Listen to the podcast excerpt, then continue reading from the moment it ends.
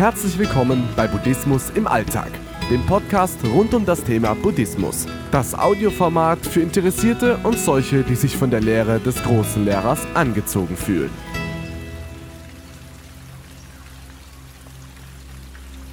Viele Möglichkeiten. Wir Menschen haben viele Möglichkeiten abhängig von unserem Karma im Rahmen unserer Bestimmung. Über die Bestimmung zu hadern, das bringt nicht viel, aber die vielen Möglichkeiten zu sehen, die das Leben bietet, das ist schon die bessere Strategie. Wie auch immer, wer sieht schon all die Möglichkeiten des Lebens wirklich klar? Ich jedenfalls nicht. Fehler zu begehen ist Teil meiner Existenz.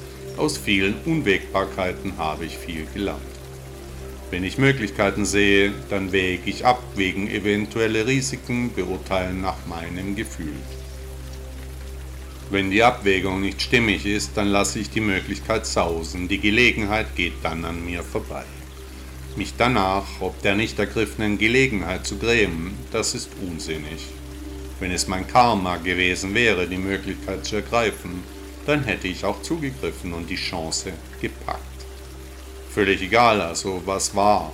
Es kam so, wie es hat kommen müssen. Nichts konnte ich ändern. Meinem Karma folgend bin ich meinen Weg gegangen.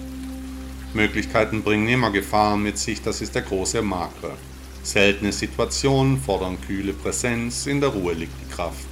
Alles ist möglich, immer, jetzt und nur zu jeder Zeit. Jederzeit kann ich abbiegen, ich muss nicht genau diesem Weg folgen, ich kann in jeder Kreuzung neu wählen.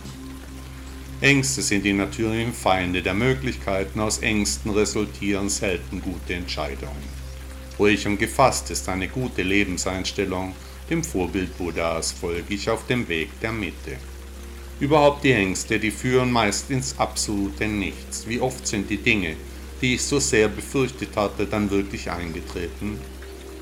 Aber wie viel Chaos haben Ängste schon angerichtet, waren dann im Nachhinein doch nicht begründet. Meist hatte ich mir für nichts einen Kopf gemacht.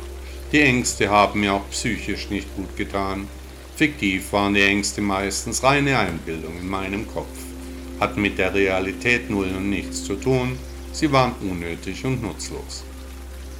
Die Angst vor der Zukunft hat mich gelähmt. Wie blöde kann man sein, wissen, dass man sterben wird, also das Resultat der Zukunft kennend und trotzdem Ängste zu haben, das ist unlogisch.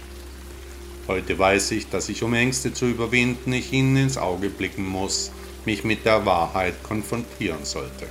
Und die Wahrheit ist, dass das Los der Menschen nicht einfach ist da alle wissen, dass die Präsenz eben nur endlich ist. Da ich weiß, dass alles endlich ist, kann ich aus dieser Wahrheit schnell große Kraft ableiten. Nach Buddha ist es besonders wichtig, die Wahrheit zu erkennen und ist die Voraussetzung für das persönliche Erwachen, der Transformation der Energie entgegensehend. Das wirft im Übrigen auch Rückschlüsse auf meine vergangenen Entscheidungen, die ich analysieren und abspeichern muss immer die Ängste angemessen umarmend, dabei meine Urängste verstehend. Am Anfang steht bei Ängsten die Frage, woher kommen die Ängste überhaupt? Wenn ich meinen Ängsten keine Macht über mich gestatte, dann kann ich auch mit Möglichkeiten besser umgehen. Die Möglichkeiten sehen, die das Leben bietet, das ist eine Kunst.